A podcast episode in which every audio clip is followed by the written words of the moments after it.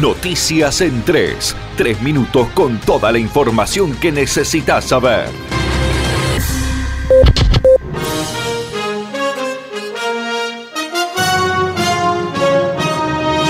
En Misiones no se registraron nuevos casos positivos de COVID-19 durante el fin de semana largo. En tanto, en el resto del país, en las últimas 24 horas hubieron 35 muertes y la Argentina superó los 100.000 casos positivos. Oscar Herrera Aguat, en una entrevista dada durante el fin de semana a FM de las Misiones, contó cuáles son los siguientes pasos que analiza y estudia la provincia respecto a la reactivación del transporte interurbano y espacios turísticos. De ir bien la actividad del Parque Nacional Iguazú, el próximo fin de semana serían los parques provinciales. Los parques provinciales ya son mucho más compartidos entre varias localidades, entonces ya hay un poco más de movilización de, de, eh, interlocalidad. Esto, y lo de Iguazú es intralocalidad. Después vendrían los inter con los parques provinciales y la posibilidad de que la gente pueda acceder a hacer este, actividades recreativas en los parques provinciales. Y una vez que, esto sería en una semana, y una vez que esto está estipulado, ya este, se podría pensar en la posibilidad de un turismo interno donde la movilización sea mayor. Esto tiene que ver con que los casos no se focalicen en, localidades donde la gente transita mucho. Después tenemos, pero para eso tendríamos que tener también una focalización en el transporte interurbano. Y, ahí es el, donde trabajaremos con, con, la nación para ver la posibilidad de que el transporte interurbano de manera segura, porque luego tenés que medir dos cosas, la movilización del virus, las medidas de seguridad que a veces no son este, muy beneficiosas en materia económica para quienes este, realizan el servicio de transporte, ¿no? Porque vos le reducís el 50% de los asientos, no tienen ganancia, bueno, todas esas son las evaluaciones evaluaciones que, debemos este, ir haciendo. Esas serían las, las líneas que nosotros tendremos que trabajarla en el transcurso de estos días. Las otras actividades están eh, todas en su análisis y viendo el impacto epidemiológico. Bien.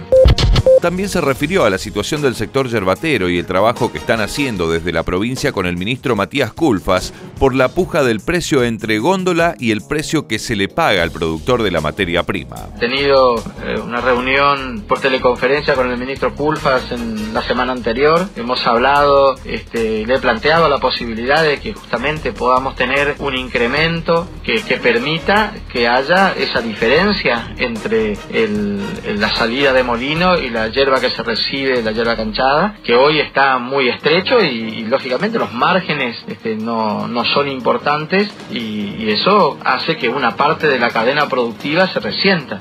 Yo lo que quiero es que toda la cadena productiva, en el tiempo donde justamente la yerba mate tiene una gran chance y una gran posibilidad de recuperar mucho terreno perdido, eh, lo hagamos desde la lógica. Por eso ya estamos trabajando con el ministro Pulfas, con el, presidente de la, de la Cámara de Molineros de la provincia, con el presidente del INIM, con el ministro del Agro y la Producción, para poder tener este, la posibilidad de, de ese incremento, aunque sea parcelado, aunque sea un incremento que nos va dando posibilidad de, llegar a fin de año con valores este, que, que, permita que la cadena productiva se reactive aún, mucho más. Eh, pero para eso hay que entender que el, precio de góndola ha quedado muy apretado con el, precio que tienen los, los, productos de la materia prima que llegan a los, a los molinos. Bueno, eh, yo voy a ayudar y voy a acompañar al, sector productivo como lo, como lo hicimos siempre y vamos a tratar de que haya una concordancia entre lo que nosotros solicitamos y lo que es la política del gobierno nacional en el precio cuidado de los productos de la canasta básica.